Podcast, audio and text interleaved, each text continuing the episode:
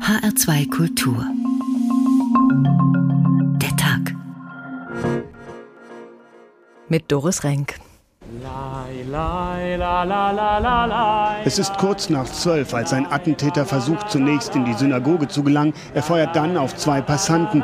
Mit einer Helmkamera filmt er den Tatablauf und streamt ihn auf eine Internetseite. Oh, there was around 145.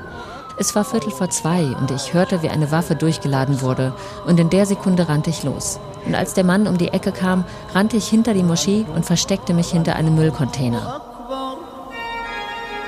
Drei Menschen, zwei Männer und eine Frau sind gegen 9 Uhr in Nizza auf brutale Weise getötet worden. In der Basilika Notre Dame, der größten Kirche der Stadt an der Côte d'Azur. Es wird ganz anders, aber es wird Weihnachten. Und ganz anders bedeutet, dass die Menschen ja auch Furcht haben vor der Situation, die auch wirklich zum Fürchten ist. 30.000 Neuinfektionen gestern, fast 600 Tote, die an Corona gestorben sind gestern. Das ist, sagen wir mal, ein Hintergrund, auf dem Weihnachten natürlich anders sein wird, wo die Botschaft nochmal ganz anders gehört wird.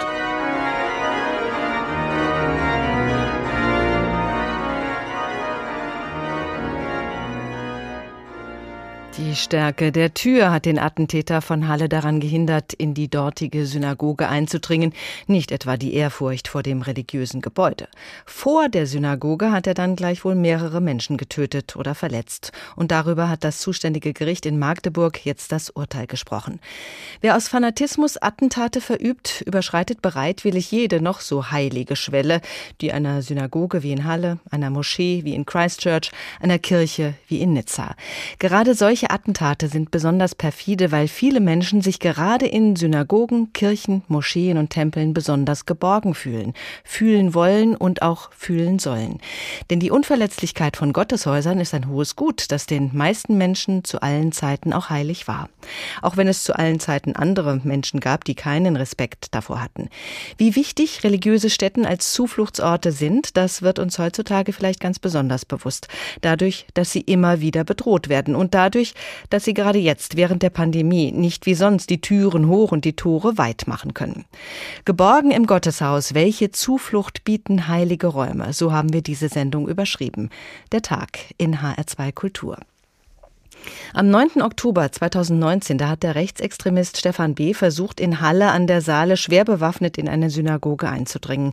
Am höchsten Feiertag der Juden an Yom Kippur. Die Synagoge wurde nicht bewacht. Nur eine massive Holztür hat den jungen Mann daran gehindert, seinen Plan umzusetzen. Er wollte eigentlich in der Szene groß rauskommen, wollte Beachtung und Anerkennung finden durch die Morde. Deshalb hat er sich selbst dabei gefilmt. Nachdem er dann an der Tür gescheitert ist, hat er dann deutlich weniger zielgerichtet getötet. Eine Passantin, die einfach zur falschen Zeit am falschen Ort war und dann in einem Dönerimbiss einen Malerlehrling.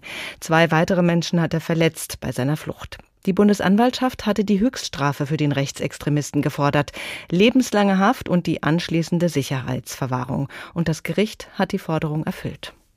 Der Prozess gegen den Attentäter von Halle ist das größte Strafverfahren Sachsen-Anhalts. Nach 26 Verhandlungstagen im Landgericht Magdeburg wurde heute das Urteil verkündet. Das Oberlandesgericht Naumburg folgt den Forderungen der Bundesanwaltschaft. Lebenslange Haft und die Feststellung der besonderen Schwere der Schuld sowie eine anschließende Sicherungsverwahrung. Die Jüdin Christina Feist, die den Anschlag auf die Hallische Synagoge am eigenen Leib erfahren hat und jeden Prozesstag verfolgt hat, zeigt sich erleichtert. Und ich finde, wir haben jetzt einfach insgesamt eine sehr viel lautere Stimme, als ich gedacht hätte. Das tut mir persönlich total gut. Und ich merke auch, dass ich gerade was so meine Traumaverarbeitung betrifft, sehr viel mehr daraus bekomme, als ich eigentlich dachte. Also ich bin da ein bisschen mit der Einstellung eingegangen, okay, ich ziehe das sozusagen bis zum Ende durch und dann ist es vorbei. Aber ich lerne unglaublich viel dabei und es gibt mir sehr viel mehr, als ich gedacht hätte. Vor exakt fünf Monaten, am 21. Juli, begann der Prozess gegen den Attentäter von Halle. 45 Nebenkläger waren an der Verhandlung beteiligt. 86 Zeugen und Zeuginnen wurden gehört.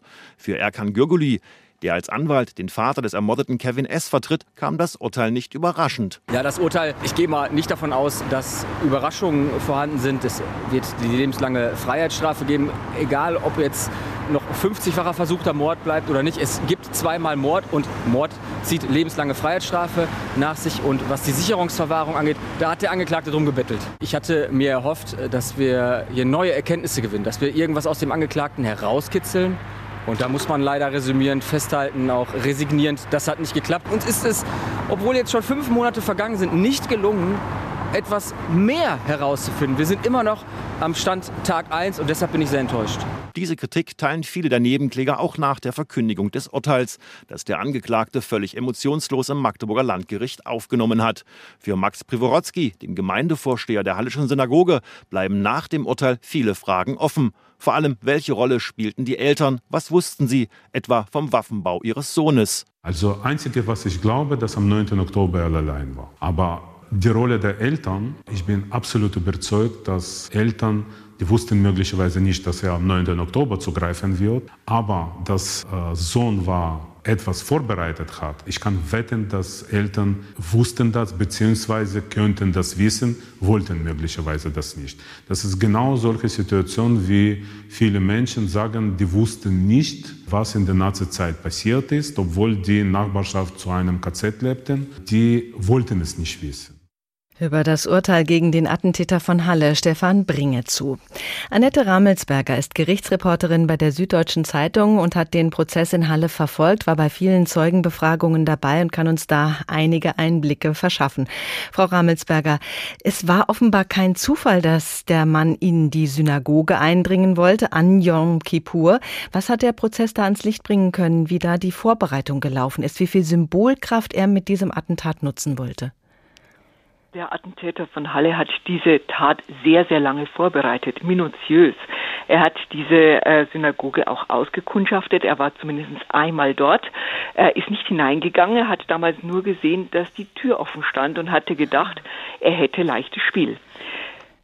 Das Problem an der ganzen Sache ist, dass er schon sehr, sehr lange seine Waffen vorbereitet hat, dass er auch schon sehr lange diese Waffen selbst zusammengebaut hat und dass das offensichtlich niemandem aufgefallen ist. Das haben wir gerade im Beitrag schon gehört. Man konnte da offenbar auch von den Eltern nichts erfahren. Wie kann das sein? Er hat noch zu Hause gewohnt und hat auch den Hauptteil seines Tages offenbar in seinem Kinderzimmer verbracht. Ja, in einem winzigen Kinderzimmer. Das hat vielleicht sieben, acht Quadratmeter. Ich habe das auf Bildern gesehen. Da passt wirklich nur ein Bett rein, ein winziger Schreibtisch mit seinem Computer und ein Regal. Sonst ist da nichts. Und unter dem Bett war der Bettkasten. Und in diesem Bettkasten hat er seine Waffen verstaut. Langwaffen, Kurzwaffen, alles, was er so zusammengebaut hat im Laufe der Monate. Er ließ niemand mehr rein in dieses Kinderzimmer. Seine Mutter durfte nicht rein, auch nicht mal zum Staubsaugen. Und er kam nur raus, wenn es Essen gab und ging dann sofort wieder rein und hat die Tür zugesperrt. Aber einen Ausflug hat er ja wohl regelmäßig gemacht in eine Werkstatt, wo er auch seine Waffen gebaut hat. Konnte man da nicht ein bisschen mehr erfahren, wenn man genau hingeschaut hätte? Das war vier Kilometer weiter im Nachbardorf bei seinem Vater, der getrennt von der Familie lebte, in einem eigenen Haus. Und dort hat der Sohn im Schuppen so seine Bastelarbeiten gemacht. Die Eltern waren sogar noch froh, dass er jetzt ein Hobby hatte, Schweißen. Was er geschweißt hat, haben sie angeblich nicht gewusst. Absoluter Wahnsinn. Wie glaubhaft ist das, dass die Eltern da überhaupt nichts mitbekommen haben? In so einer kleinen Wohnung, in so einer überschaubaren Setting, muss ich sagen, da kriegt man schon mit, was der Sohn auch denkt. Und man weiß ja auch, dass die Mutter, sie war Lehrerin, Ethiklehrerin sogar an ihrer Schule, mal eine Kollegin gefragt hat, was sie denn mit dem Sohn tun soll. Er sei so abgeschieden, er würde sich so zurückziehen und äh, sozusagen, ob sie ihn nicht mal zu einem Psychotherapeuten schicken könnte. Und die Kollegin hat gesagt, du musst, du musst, der muss zum Psychologen, ja.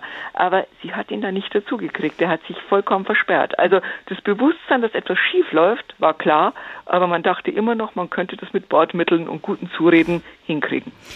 Nun äh, war auch ein Teil des Prozesses, dass äh, man eigentlich mit, dem, mit der Vorgabe rangegangen ist, man möchte diesem Mann keine Bühne bieten für seine kruden Ideen. Ist das gelungen? Ja, weitgehend. Also man hätte sich das bedeutend schlimmer vorstellen können. Und ich glaube, die Nebenkläger hatten Angst davor, dass sich dieser Mann hinstellt, dass er tagelang über seine Weltverschwörungstheorien da sich ausbreitet, dass er auch die Nebenkläger angeht und dann auch noch Beifall bekommt aus dem Internet von seinen Freunden. Dem war nicht so. Aber es geht nun mal nicht. Man muss einem Angeklagten, um dessen Schuld oder Unschuld es geht, in einem Prozess auch die Möglichkeit geben zu reden. Er hat das Recht zu schweigen, aber er hat auch das Recht zu reden. Und das darf man ihm nicht abschneiden. Weil man kann ja auch viel daraus lernen. Zum Beispiel, wie er tickt, was seine Beweggründe sind, seine Motive und vor allem auch, ob er schuldfähig ist oder nicht. Hm, er war voll schuldfähig, hat das Gericht geurteilt. Hat man denn irgendetwas darüber herausfinden können, wie es dazu kommen konnte, dass er so wurde, wie er dann ist, äh, wie er sich radikalisiert hat? Der psychiatrische Sachverständige hat gesagt, er hat äh, ja ein wenig Autismus, er hat ein wenig Narzissmus, aber das hätte alles nicht zu dieser Entwicklung führen müssen. Er hat so gesagt, wenn man da frühzeitig rangegangen wäre, dann hätte man da was tun können. Dann hätte man diesen jungen Menschen, der ja immer noch war, ich meine, jetzt ist er 28, man hätte den in geordnete Bahnen leiten können. Aber das kam alles zu spät. Und als er dann auch noch sein Studium abgebrochen hat, nachdem er eine schwere Darmerkrankung hatte, hat er sich überhaupt vollkommen von der Welt zurückgezogen und hat sich als etwas empfunden, ja, ein Mensch, dem alles genommen wird, dem alles vorenthalten wird und nur die anderen die haben alles. Mhm, und er wollte nun besondere Anerkennung finden in dieser Community. Er hat, äh, wie viele Attentäter das ja machen, diese Tat selbst gefilmt. Und nun ist das natürlich eine große Schmach, dass es ihm nicht gelungen war, was er sich eigentlich vorgenommen hat, dass er an dieser Holztür gescheitert ist. Was hat er dazu gesagt? Wie ist das im Prozess thematisiert worden? Ja, ja, das ist schon thematisiert worden. Wir haben ja auch das Video gesehen, das er gedreht hat. Wir haben sozusagen die Tat durch die Augen des Täters gesehen. Und er sagt dann selber über sich, ich bin Loser, ich bin Loser, ich hab's äh, nicht hingekriegt und sorry guys, sagt er seinen Zuschauern im Internet, sorry guys. Und es war nicht etwa äh, eine Entschuldigung dafür, dass er Menschen getötet hat, sondern dass er nicht genügend getötet hat. Absoluter Wahnsinn. Annette Rammelsberger, Gerichtsreporterin bei der Süddeutschen Zeitung, hat den Prozess in Halle verfolgt. Vielen Dank für diese Einblicke, Frau Rammelsberger. Geborgen im Gotteshaus. Welche Zuflucht bieten heilige Räume? Der Tag in HR2 Kultur. Wie eine berühmte Kathedrale zur Zufluchtsstätte wird, das schildert der französische Schriftsteller Victor Hugo in seinem Roman Der Klöckner von Notre Dame. Die als Zigeunerin verachtete Esmeralda soll vor den Toren der Pariser Kathedrale Notre Dame hingerichtet werden, wegen eines Mordversuchs, den sie nicht begangen hat. Der Inquisitor hat schon alles für die Hinrichtung vorbereiten lassen, aber da kommt dem buckligen Glöckner Quasimodo eine rettende Idee, denn er liebt Esmeralda. Vorwärts, sagte Chamouli, tragt sie in den Karren und macht ein Ende. Niemand hatte bemerkt, dass in dem Säulengang mit den Königsstatuen gerade über dem Spitzbogenportal ein seltsamer Zuschauer stand, der bis zu diesem Augenblick alle Vorgänge mit so steinerner Unbeweglichkeit, so gerecktem Hals und so missförmigem Gesicht beobachtet hatte, dass man ihn, wäre nicht sein halb roter, halb veilchenblauer Anzug gewesen, für eines der Ungeheuer hätte halten können, die seit 600 Jahren aus ihren scheußlichen Mäulern das in den langen Dachtraufen des Dorns niederrinnende Regenwasser ausspeien. Diesem Zuschauer war nichts von dem entgangen, was sich seit der Mittagsstunde vor dem Domportal ereignet hatte. Schon ganz am Anfang hatte er unbemerkt ein starkes Seil an einer der zierlichen Säulen befestigt und sorgsam verknotet. Das Ende des Seils schleppte auf den Steinplatten der Domtreppe. Dann hatte er ruhig den Vorgängen zugeschaut und von Zeit zu Zeit, wenn eine Amsel an ihm vorüberflog, einen Pfiff ausgestoßen. Als aber die Henkersknechte Anstalt machten, dem gelassenen Befehl des Chamolü nachzukommen, da schwang er sich plötzlich über die Rampe des Säulengangs, packte das Seil mit Füßen, Knien und Händen und glitt an der Domwand hinunter wie ein Regentropfen an einer Fensterscheibe. Dann sah man ihn mit der Geschwindigkeit einer Katze, die vom Dach herunterspringt, auf die beiden Henkersknechte zustürzen, sie mit gewaltigen Fäusten zu Boden schlagen und die Zigeunerin mit einer Hand ergreifen, wie ein Kind seine Puppe packt. Mit wenigen Sätzen war er auf der Schwelle der Kirche, hob das junge Mädchen hoch über seinen Kopf und schrie mit furchtbarer Stimme Freistadt.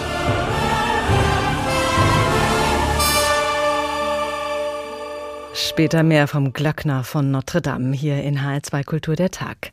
Welche Zuflucht bieten heilige Räume? Damit beschäftigen wir uns heute am Tag, an dem das Urteil gegen den Attentäter von Halle gesprochen wurde. Und wir erinnern uns in diesem Zusammenhang auch an den Anschlag von Christchurch. Als der Attentäter von Christchurch die erste Moschee, in der er ein Massaker angerichtet hat, betreten hat, da wurde er noch von einem Gemeindemitglied freundlich begrüßt und willkommen geheißen. So berichten es Zeugen. Der 15. März 2019 hat eine tiefe Wunde in die Seele Neuseelands geschlagen. Dieses Attentat war die Tat mit den meisten Todesopfern in Neuseelands Kriminalgeschichte seit 1943. Und das Urteil gegen den Täter war das härteste, das in Neuseeland je gesprochen wurde. Lebenslange Haft ohne die Chance auf eine vorzeitige Entlassung. Der Richter begründete das mit der teuflischen Bösartigkeit dieser Tat. Jacinda Ardern, die Regierungschefin Neuseelands, hat den Namen des Attentäters ganz bewusst nie genannt, um ihm diese Form der Berühmtheit vorzuenthalten. Und sie hat eine intensive Untersuchung zu den Hintergründen der Tat in Auftrag gegeben können 800 Seiten erklären, wie 51 Menschen sterben konnten oder wie sie hätten gerettet werden können. Als wir diese Untersuchung in Auftrag gegeben haben, habe ich gesagt, wir drehen jeden Stein um, um herauszufinden, wie dieser Angriff geschehen konnte, was hätte getan werden können, um ihn zu verhindern und wie wir für die Sicherheit der Neuseeländer sorgen können. Heute haben wir Antworten. So Premierministerin Jacinda Ardern in Wellington, als das Parlament den Abschlussbericht nach der Terrorattacke von Christchurch diskutierte. 20 Monate nach dem dunkelsten Tag des Landes, nach dem Tag, als Neuseeland seine Unschuld verlor, nach dem Tag, an dem ein australischer Terrorist betende Männer, Frauen und Kinder in zwei Moscheen regelrecht hinrichtete, also Antworten. Die Kommission hat kein Versagen innerhalb der Behörden entdeckt, nichts, wodurch der Terrorist in seiner Planung und Vorbereitung hätte entdeckt werden können. Aber sie haben viele Lektionen gefunden, die wir daraus lernen können und viele Bereiche, in denen Verbesserungen nötig sind. Dazu zählen einige Fehler in der Vergabe von Waffenlizenzen. Das vorhandene System genügte keinen hohen Standards und so konnte ein Online-Gaming-Kumpel des Terroristen als dessen Bürger für die Waffenlizenz herhalten, obwohl er von dessen rassistischen und islamophoben Tendenzen wusste. Was unsere Sicherheitsbehörden und den Geheimdienst angeht, die muslimische Gemeinschaft hat seit Jahren ihre Bedenken geäußert, weil sie in einem Maß von den Sicherheitsbehörden überwacht wird, das in keinem Verhältnis steht. Eine muslimische Mitbürgerin sagte zu mir, wir können nur annehmen, dass eine Bedrohung für unsere Gemeinschaft mit derselben Gründlichkeit überwacht wird. Beispielsweise hat die Vereinigung islamischer Frauen in Neuseeland über viele Jahre dokumentiert, wie sie rassistisch beleidigt oder sogar angegriffen wurden, aber ohne dass die Behörden es ernst nahmen. Der Untersuchungsbericht belegt, dass es eine unverhältnismäßige Konzentration der Mittel in der Überwachung gab, sprich eine Konzentration auf möglichen islamistischen Terror aber ein Terrorismus, der sich aus anderen Ideologien speist, wie Rechtsextremismus, die Idee weißer Überlegenheit, Islamfeindlichkeit, sei nicht genügend berücksichtigt worden. Wenn diese Probleme behoben worden wären, findet die Kommission trotzdem keinen Hinweis, dass der Terrorangriff hätte verhindert werden können. Dennoch sind es Versäumnisse. Und dafür entschuldige ich mich im Namen der Regierung. Eine Entschuldigung ohne daraus folgende Handlung, das sei hohl, meint Adern. Darum will die Regierung auch im Prinzip alle 44 Empfehlungen, die der Bericht ausspricht, umsetzen. Ein Ministerium für ethnische Gemeinschaften soll eingerichtet werden. Die Polizei soll besser und schneller auf Hassverbrechen reagieren können. Menschen, die Anzeichen von Radikalisierung zeigen, sollen durch Interventionsprogramme aufgefangen werden. Lena Bodewein über Neuseeland und seine Versuche aus dem Attentat von Christchurch Lehren zu ziehen. Die Synagoge, die Kirche, die Moschee als Anschlagsziel. Mit solchen Taten beschäftigt sich auch der Gewaltforscher Professor Andreas Zick an der Uni Bielefeld. Herr Professor Zick, Waffengesetze verschärfen, genauer hinschauen im Netz, Hinweise auf Radikalisierungen ernster nehmen und nachverfolgen. Wie gut funktionieren solche Maßnahmen gegen mögliche Attentate? Sie funktionieren tatsächlich ähm, immer besser. Ähm, es ist so perfide, wie es jetzt gerade klingt. Ähm, es ist ein Lernprozess. Aus jedem Terroranschlag äh, wird hoffentlich gelernt. Wir haben ja jetzt auch bei der Tat in Halle äh, nochmal wieder Material zur Verfügung. Das Manifest des Täters, aus dem heraus wir noch stärker eigentlich für die Prävention, für das Vorbeugen, für die Risikoeinschätzung lernen müssen. Aber da ist noch enorm viel Luft nach oben. Ähm, der Täter gerade in Halle hat uns vorgemacht, in seinem Manifest beschreibt er den Tatort, beschreibt genau, wo die Sicherheitsmaßnahmen sind, wo die Kameras sind. Das heißt, ähm, er hatte mehr Wissen, als den Behörden ähm, klar war. Und ich glaube, dass die Zusammenarbeit, das merken wir auch eben mit den Behörden, das Wissen, das Zusammenlegen von Wissen noch sehr viel besser funktionieren kann. Wir sind noch nicht da, wo wir eigentlich angesichts des Terrors und angesichts der Tausenden von Opfern, die wir bei Hasstaten ja haben, auch in unserem Land und international. Wir müssen da schneller sein, wir müssen besser zusammenarbeiten, unser Wissen besser austauschen und zusammenlegen. Insofern ja, wir lernen, Mhm. Wir wissen mehr, aber als Gewaltforscher muss ich schon sagen, ähm, wir sind nicht da, wo wir eigentlich sein sollten. Aber gerade wenn man sich äh, sowas wie dieses Manifest genauer anschaut, das richtet sich ja offenbar auch an diese besondere Community, in der sich solche Täter bewegen und in der sie nach Anerkennung suchen. Könnte man da nicht früher auch an diese Informationen kommen, die ja äh, zum Teil quasi öffentlich gemacht werden? Ja, Frau Renk, und da sagen Sie genau den richtigen Punkt. Wir wissen das seit 1999. Die Columbine Shootings, das waren Schulamoktaten, School Shootings, mhm. sind, das war im Grunde genommen ein Auftakt für eine neue, auch Geschichtsschreibung, die solche Täterinnen und Täter selber vornehmen. Wir wissen, dass sie in den digitalen Netzwerken unter, äh, unterwegs sind. Wir können sie auch zum Teil sehen. Äh, Taten werden vorher auch, da sickert etwas durch. Ähm, der Täter selber hier in Halle hat sich ja im Darknet bewegt. Der kommt aus einer Gamer-Community, wo aber sein antisemitisches und hochgradig gewaltorientiertes antisemitisches Bild eigentlich ähm, hätte entdeckt werden können. Nun ist man im Nachhinein immer schlauer, aber wir sehen aus der Forschung über solche Schulamoktaten, wir sehen der Forschung zur islamistischen Radikalisierung. Diese Radikalisierung stecken sich gegenseitig an. Was ideologisch in einem Bereich läuft, das wird dann von anderen nachgemacht. Da wissen wir, es gibt diese Ansteckungsphänomene und wenn eine Tat passiert, muss im Grunde genommen unsere Risikoeinschätzung hochfahren. Die Behörden reagieren jetzt. Sie sagen, man, sie richten jetzt langsam auch Gruppen ein, die sich dann eben mit solchen Gamer-Communities beschäftigen. Ähm, das ist aber alles noch sehr langsam und wir brauchen in diesen Bereichen bessere Zusammenarbeit und wir müssen auch immer verstehen, wir betrachten solche Täter oft äh, als Abweicher, als kriminelle Subjekte, als Subjekte, die vielleicht irgendwie einen psychischen Schaden haben. Mhm. Wir betrachten das nicht als ein Radikalisierungsphänomen, was mitten in unserer Gesellschaft entsteht. Und offenbar geht es ja auch darum, äh, gerade wenn Sie die Nachahmertaten ansprechen, äh, solche Taten für die Nachahmer weniger attraktiv zu machen. Wie kann das gelingen?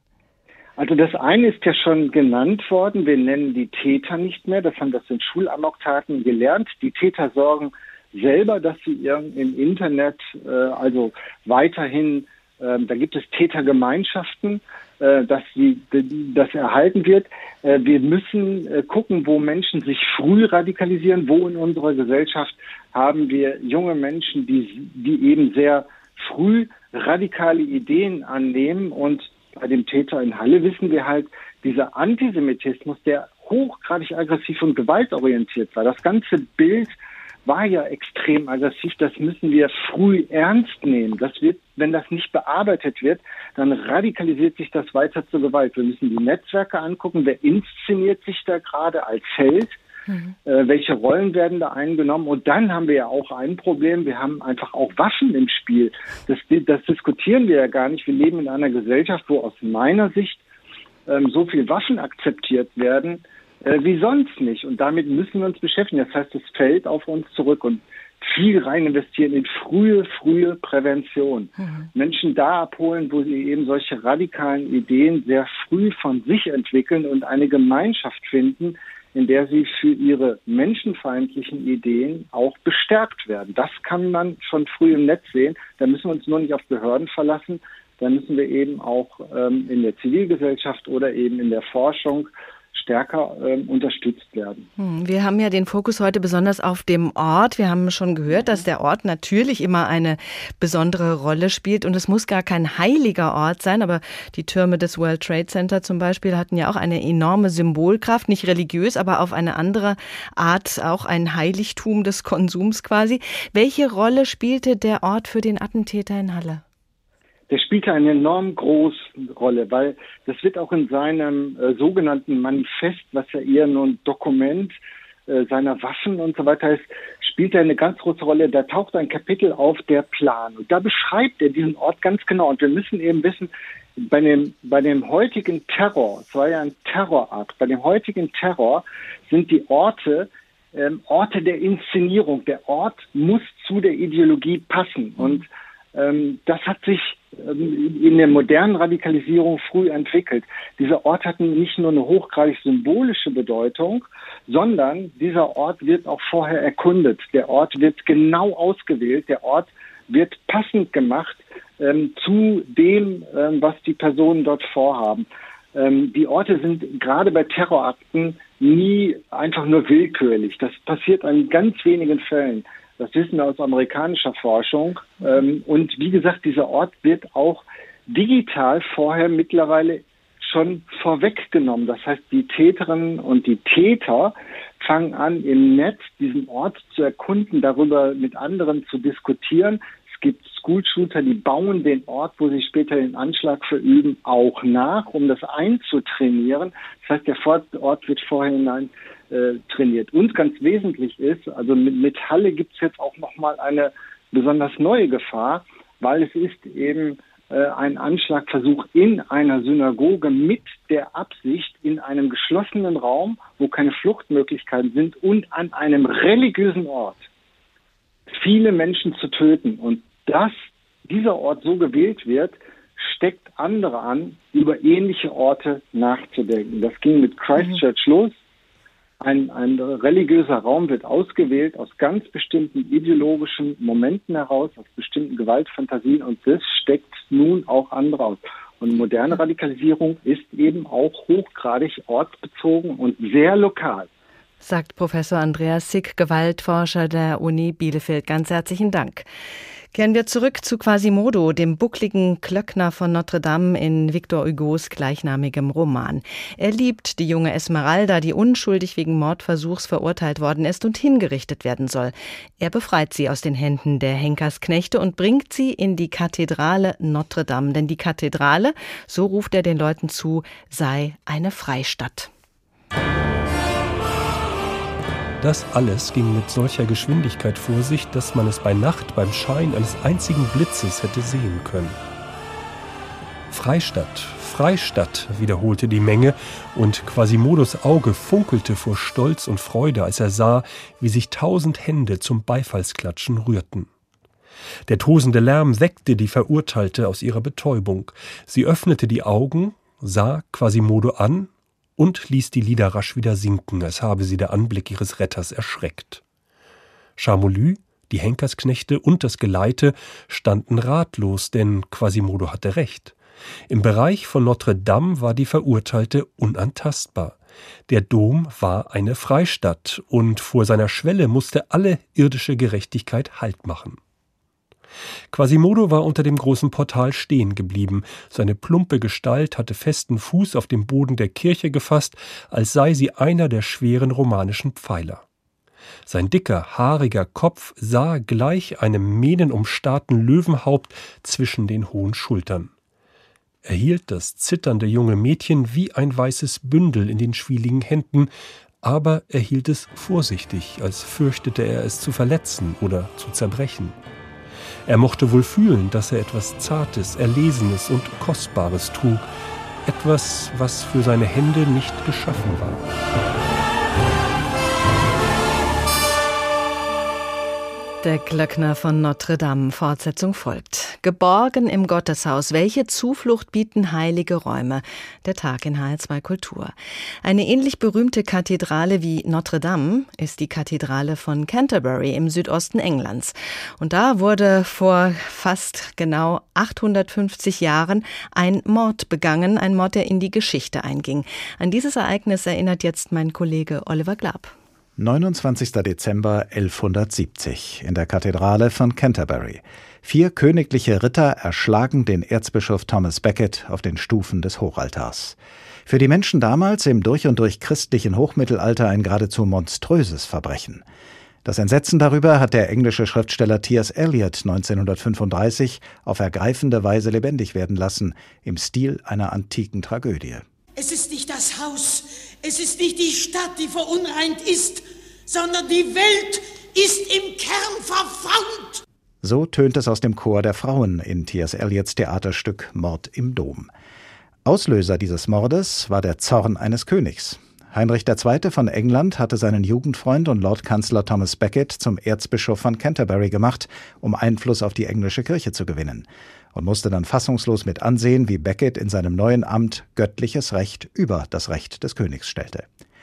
Becket oder die Ehre Gottes heißt dementsprechend ein Theaterstück des französischen Dramatikers Jean Anouilh aus dem Jahre 1959, später verfilmt mit Richard Burton als Erzbischof und Peter O'Toole als König. Will no one rid me of this meddlesome priest? Are all around me cowards, like myself? Are there no men left in England? Will mich denn keiner von diesem lästigen Priester befreien? Sind denn alle um mich herum Feiglinge, so wie ich? Gibt es keine Männer mehr in England? All das soll der König zumindest sinngemäß auch in Wirklichkeit gerufen haben. Vier seiner Ritter verstanden diese Worte als Auftrag und reisten nach Canterbury, worauf sich einige Priester gemeinsam mit dem Erzbischof in der Kathedrale verbarrikadierten. Wir sind sicher. Sie wagen nicht einzubrechen. Sie können nicht einbrechen. Sie haben nicht die Kraft. Wir sind sicher. Wir sind sicher. So die Priester in T.S. Eliots Theaterstück Mord im Dom. Aber der Erzbischof will es anders. Öffnet das Tor. Ich will nicht das Heiligtum zur Festung machen. Offen soll die Kirche stehen, auch für unsere Feinde, sagt Thomas Becket. Er vertraut auf die Heiligkeit des Ortes und seines Amtes, und er tritt den vier Rittern, insbesondere ihrem Wortführer, selbstbewusst entgegen. Tut mir, was ihr wollt, euch zu Schaden und Scham. Verräter! Verräter! Verräter! Du, Reginald, Verräter an mir, deinem geistlichen Obern, Verräter an Gott als ein Heiligtumsschänder. So die Worte des Erzbischofs. Aber keiner der vier Ritter hatte damals Ehrfurcht vor dem Heiligtum, und weil Becket nicht bereit war, sich festnehmen zu lassen, erschlugen sie ihn mit ihren Schwertern. Ein Mord im Dom, nicht aus Fanatismus, sondern wie die Mörder es sahen, aus machtpolitischer Notwendigkeit. Aber so oder so ein abscheuliches Verbrechen, das in T.S. Eliots Theaterstück vom Wehklagen des Chors begleitet wird. Das Land ist faul, das Wasser ist faul, Unsere Tiere und wir sind mit Blut befleckt. Und Blut klebte nun auch an den Händen des englischen Königs. Heinrich II. zeigte sich, ob nun ehrlich oder zum Schein, entsetzt darüber, dass seine Worte derart missverstanden werden konnten. Die vier Ritter wurden vom Papst exkommuniziert und ins Exil nach Jerusalem geschickt. Und auch der König selbst musste eine Strafe über sich ergehen lassen. Dreieinhalb Jahre nach dem Mord wurde Heinrich II. in der Kathedrale von Canterbury öffentlich gegeißelt, auf Geheiß des Papstes. Und er musste anschließend eine Nacht lang kniend beten. Am Grab von Thomas Becket, den der Papst im Jahr zuvor heilig gesprochen hatte. Vor gut 850 Jahren ein politisch motivierter Mord, ein Mord wegen Machtinteressen und persönlicher Enttäuschung. Ein Mord an einem besonderen Ort, der Mord im Dom an Thomas Becket. Der Dom bot dem Gottesmann keinen Schutz. Professor Reinhard Achenbach ist evangelischer Theologe mit Schwerpunkt Altes Testament an der Uni Münster. Herr Professor Achenbach, dass ein Dom ein besonderer Ort ist, das ist jedem sofort klar, aber es gibt ja auch weniger eindeutige Fälle. Was macht heilige Orte zu heiligen Orten?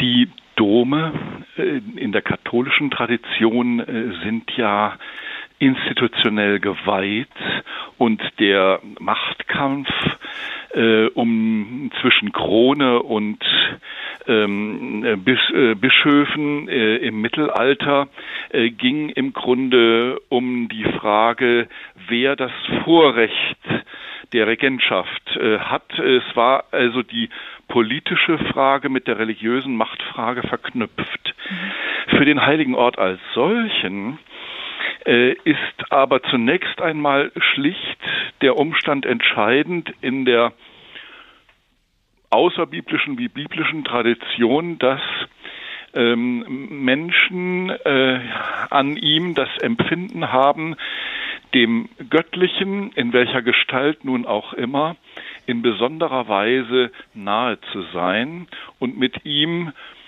in der Meditation, im Gebet, im Opfer zu kommunizieren. Das kann ein beliebiger Ort sein. Ein Berg, äh, ein Baum, ein äh, Fluss. Ähm, das Entscheidende ist, dass der Ort in dem Moment, wo der Mensch seine eigene Grenze sehend äh, sich ausstreckt nach dem Ewigen, er in einen religiösen Raum eintritt, der des besonderen Schutzes und der besonderen Heiligkeit äh, bedarf. Mhm. Ein äh, beliebiger Ort, aber eben ein Ort mit einer besonderen Ausstrahlung, aber in der katholischen Kirche ein geweihter Ort. Ja, der Ort als solcher ist ähm, dadurch konnotiert, dass äh, Menschen an ihm den Eindruck haben, hier mit dem Göttlichen in irgendeiner Weise zu kommunizieren. Hm.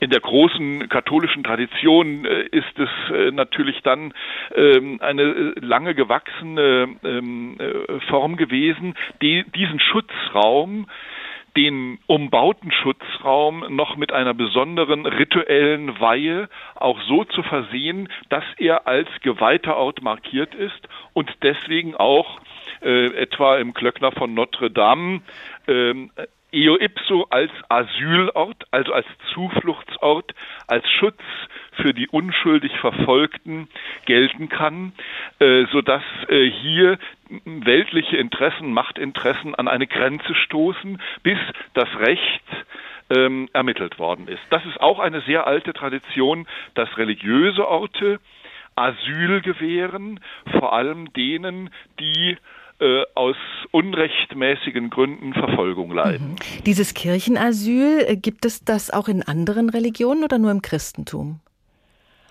In, in äh, anderen Religionen gibt es keine ähm, äh, keine Kirchen. Ja. Es gibt andere, es gibt also es gibt natürlich die Unantastbarkeit des religiösen Raums, äh, des Tempels, äh, der Moschee, äh, und äh, ein Übergriff einer äh, staatlichen Gewalt auf diesen Raum muss immer sehr gut begründet sein. Ähm, das, also der Asylgedanke wurzelt schon in der jüdischen Tradition. Ähm, Menschen sind äh, zu Altären geflüchtet, sind äh, zu Asylstätten geflüchtet, sind zum Tempel geflüchtet. Äh, und zwar um den Schutz der Gottheit zu erlangen vor der Rache, der blinden Verfolgung, der Vernichtung mhm. äh, und, äh, und um Recht zu ersuchen. Ähm, und ähm, die äh, weltliche Gewalt, die sich über ein solches, solches Asylbegehren hinwegsetzt, ähm, ohne dass Recht ermittelt wird, äh, ist despotisch. Die Religionen gehen aber trotzdem sehr unterschiedlich um mit der Heiligkeit eines Ortes. Was macht eine Synagoge zu einem geschützten Raum? Genau dies, als die Juden das erste Mal ihren Tempel verloren, waren sie ja auch zerstreut in der sogenannten babylonischen Gefangenschaft in irgendwelchen Kolonien.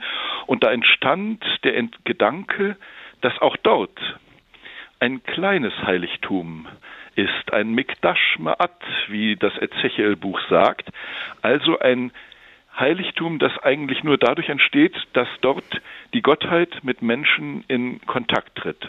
Und das ist auch der Kerngedanke aller Synagogen, die entstanden sind als Versammlungsräume nach der Zerstörung des zweiten Tempels.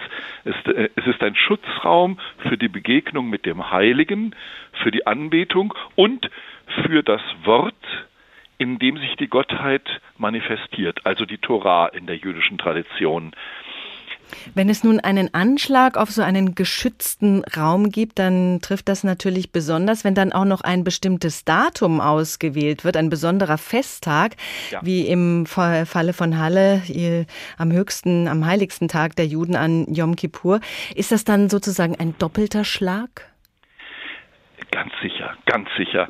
Also ähm, der, der Sinn dieses, äh, dieses äh, Versöhnungstages ist es ja, nicht nur den äh, Gott entfremdeten Menschen wieder mit ihm zu versöhnen, sondern dass im jüdischen Gebet auch Israel mit ihm versöhnt wird und dass äh, diese Versöhnung zwischen dem entfremdeten Menschen und dem gnädigen Gott ähm, äh, da gefeiert wird, ist äh, das Zentrum eines Gedankens der Welterlösung und ein Angriff auf einen solchen Ort ist sehr programmatisch.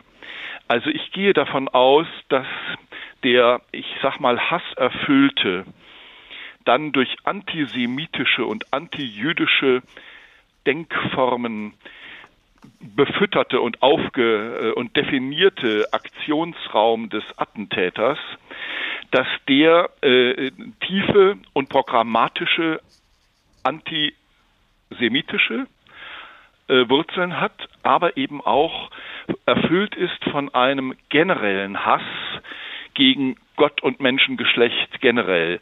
Also ein tatsächlich ein äh, Akt des Terrors, des Aufbegehrens aus einem unsäglichen Hass. Und mein Vorredner hat völlig recht, es bedarf hier einer vielschichtigen Aufarbeitung, es bedarf aber vor allem auch einer Aufarbeitung der geistigen Hintergründe, die diese wahnsinnige Vorstellungswelt des Attentäters äh, gefüttert haben mit Inhalten. Mhm. Denn sonst hätte er nicht diesen Ort und diesen Tag und dieses Datum gewählt. Vielen Dank, Professor Reinhard Achenbach, evangelischer Theologe mit dem Schwerpunkt Altes Testament an der Uni Münster. Und weiter geht es mit Victor Hugos Roman Der Klöckner von Notre Dame. Die schöne junge Esmeralda, als Zigeunerin verachtet und unschuldig wegen Mordversuchs zum Tode verurteilt, hat kurz vor ihrer Hinrichtung Zuflucht in der Kathedrale Notre Dame gefunden.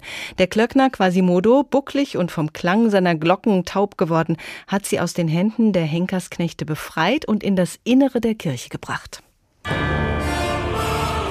Das Volk trampelte vor wilder Begeisterung.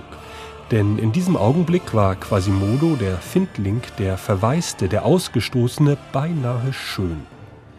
Er fühlte sich stark und überlegen. Er sah der menschlichen Gesellschaft, die ihn verworfen hatte, stolz ins Auge. Er griff machtvoll in ihre Rechte ein und entriss der irdischen Gerechtigkeit, den Häschern, Richtern und Henkern, diesen zähnefletschenden Tigern ihre Beute. Er, der niedrigsten einer, hatte Kraft göttlichen Rechts das Recht des Königs gebrochen. Es hatte auch die Herzen gerührt, dass ein so missförmiges Geschöpf ein so unglückliches Geschöpf beschützte, dass eine zum Tode verdammte von Quasimodo gerettet wurde. Zwei Wesen, deren eines von der Gesellschaft, deren anderes von der Natur gezeichnet war, berührten sich und halfen sich.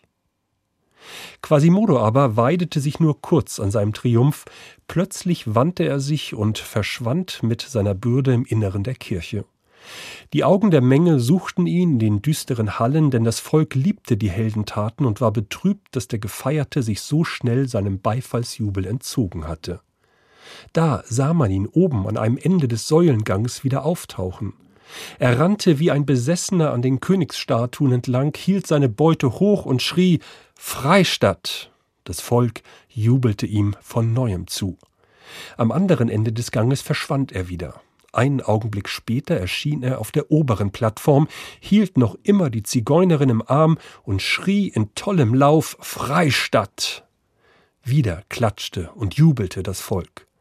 Da erschien er zum dritten Mal auf dem Gipfel des Turmes, in dem die große Sturmglocke hängt.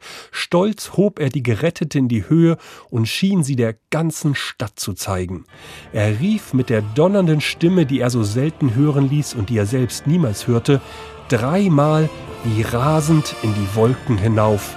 Freistadt, Freistadt, Freistadt.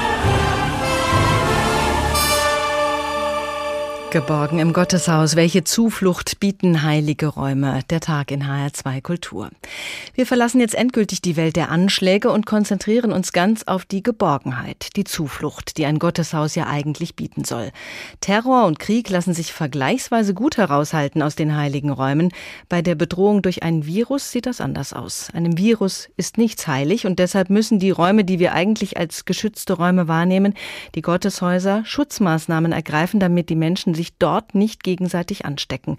Was sich die Kirchen in Hessen für diese besonderen Weihnachten 2020 überlegt haben, das hat Anne-Kathrin Hochstrat in Erfahrung gebracht. In diesem Jahr wird Weihnachten ganz anders.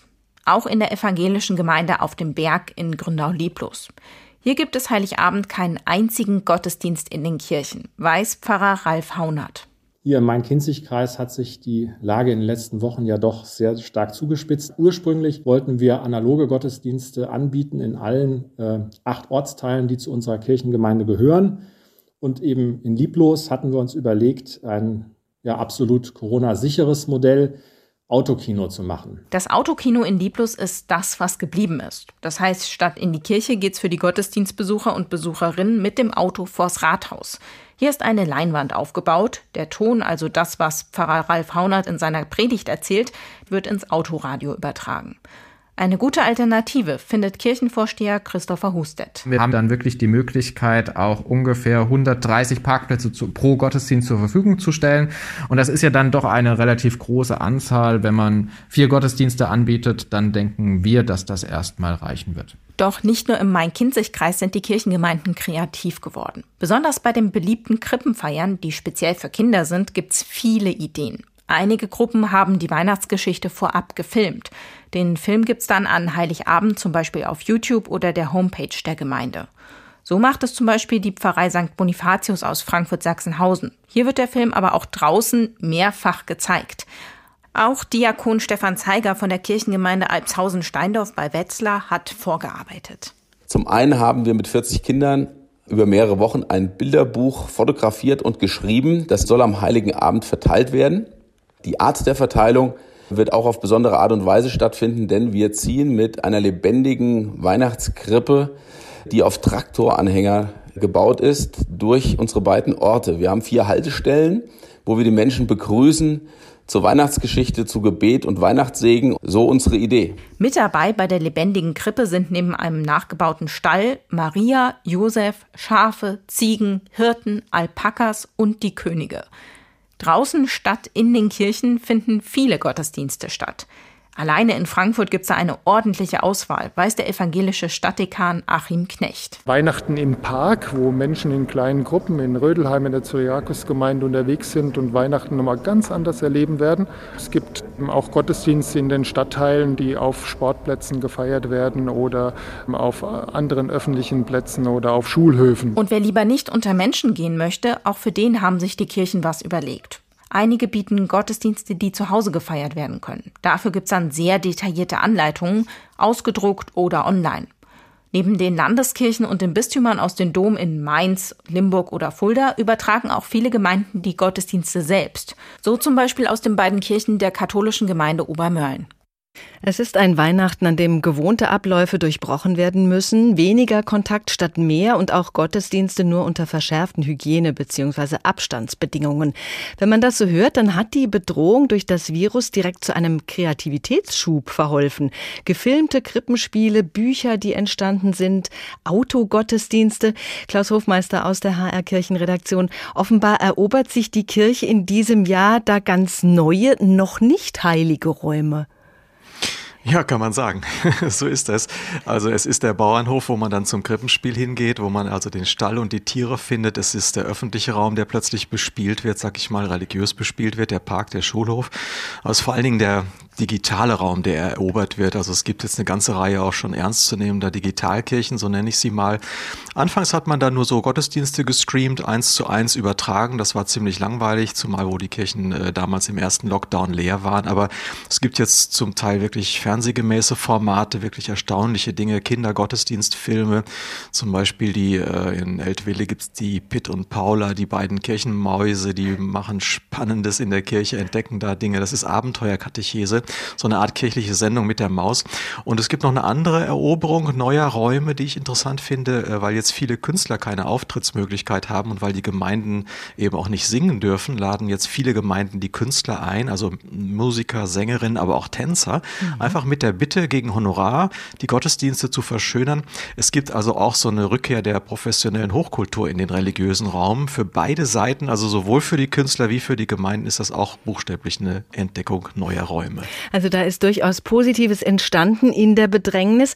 Was passiert aber mit der Geborgenheit, die ja Gewohntes vermittelt, wenn alles ungewohnt ist? Ja, es ist ja im Grunde so wie mit der Familie und jetzt Weihnachten. Man kann dem hinterher trauern, was früher mal so schön war und sich beklagen, dass es diesmal nicht so schön wird. Oder man schaut nach vorne, macht das Beste draus, lässt sich herausfordern und würdigt die Möglichkeiten, die auch neu sind. Und für äh, Katholiken und Protestanten sind das zum Beispiel die Hausgottesdienste. Das ist etwas ganz Ungewohntes. Viele Gemeinden sagen ja jetzt, wenn euch der Gottesdienst zu heikel ist oder ihr wollt nicht unbedingt in den Park, weil es da kurz und kalt ist, dann betet und singt einfach zu Hause mit und lest die Weihnachtsgeschichte, zündet Kerzen an. Und das ist ganz ungewohnt. Äh, plötzlich wandert so die liturgische Kompetenz von den Pfarrerinnen äh, aus der Kirche dann zu den Laien, auch zu den Eltern, zu den äh, Menschen zurück. Für Juden ist das was ganz Selbstverständliches, Gottesdienst im Kreis der Familie zu feiern. Die höchsten Feiertage, wie zum Beispiel Pessach, haben als Zentrum eine häusliche Feier. Und Christen entdecken da gerade, also buchstäblich, einen neuen Zugang. Natürlich werden sich die Traditionalisten da nicht wiederfinden, aber ich glaube, den Traditionalisten gehört ohnehin, äh, sage ich mal schon definitionsgemäß, nicht die Zukunft. Aber dass die Kirche in diesen Corona-Zeiten kein wirklich geeigneter Zufall Zufluchtsort ist, das verändert ja schon viel. Ja, das ist wohl richtig. Ähm, es ist so, dass äh, natürlich die Kirche ein Erlebnisort von Gemeinschaft ist, von erhebenden Feiern. Da wird gebittet, gebetet, da werden Kerzen angezündet. Da ist dann auch ähm, die Präsenz des Göttlichen besonders spürbar. Wir haben es ja eben schon gehört bei Professor Achenbach. Ähm, Im katholischen Bereich ist es ja eine Weihe, ein mhm. Weiheraum. Ähm, es gibt natürlich nach wie vor, die Kirchen sind ja noch offen, es gibt noch die Architektur und äh, die Bedeutung, die man eben auch darin erlebt, dass man zum Beispiel in eine Kirche eintritt. Stellen wir uns den Kölner Dom vor, da geht man hinein und geht nicht hinein, ohne sich als Mensch innerlich irgendwie aufzurichten. Und ich sage es jetzt mal theologisch, so ein bisschen von dieser königlichen Würde zu ahnen, die einem Christen in der Taufe zugesprochen wird und die der Bau im Grunde anspielt. Oder wenn man sich eine andere Kirche vorstellt, äh, diese kleine vorromanische Michaelskapelle auf dem Fuldaer Domberg, da geht man natürlich auch nicht hinein. Und die sind ja offen, die Kirchen noch, ohne diese Erdung, diese Geborgenheit, das Getragensein des Menschen nachzuempfinden finden, die diese Steine aus dem 9. Jahrhundert dort predigen. Also es fehlt natürlich ganz viel, aber es ist eben noch ganz viel da. Die Predigt der Steine, der Architektur, die ist natürlich noch gegeben. An Weihnachten gehen ja normalerweise viel mehr Menschen in die Kirche als übers Jahr verteilt. Welche Bindung haben Menschen denn noch an religiöse Gebäude? Ich glaube, in den Kirchen verdichten sich immer noch die Wendepunkte des Lebens. Also das sind natürlich die hohen Zeiten, die Feiertagszeiten, die großen Feiertage im Jahreslauf, besonders Weihnachten. Ähm, das wird in diesem Jahr ein bisschen ausdünnen und die Frage wird sein im nächsten Jahr, kommen sie auch wieder? Denn äh, wenn man einmal ein neues Weihnachtsritual entdeckt hat, dann ist ja die Wahrscheinlichkeit auch gegeben, dass man sagt, es geht auch ohne. Also das ist jetzt ein ganz heikler Punkt, würde ich mal sagen. Aber sie bleibt natürlich die Kirche Verdichtungsort für die Wendepunkte des Lebens, die Taufe, die Initiationsriten für die Jugendlichen.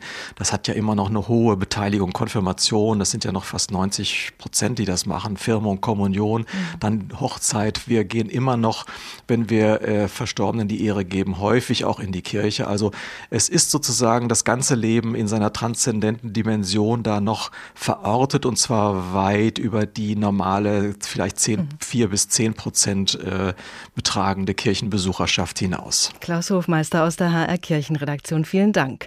Geborgen im Gotteshaus, welche Zuflucht bieten heilige Räume? Wir haben einen weiten Bogen geschlagen, vom Urteil gegen den Attentäter von Halle über Christchurch bis hin zu der ganz besonderen Bedrohung der Gotteshäuser und Gottesdienste durch die Pandemie. Der Tag in HR2 Kultur, Sie finden uns als Podcast jederzeit auf hr2.de oder in der ARD Audiothek und als Wiederholung heute Abend in HR Info ab 22.05 Uhr. Mein Name ist Doris Renk. Ciao.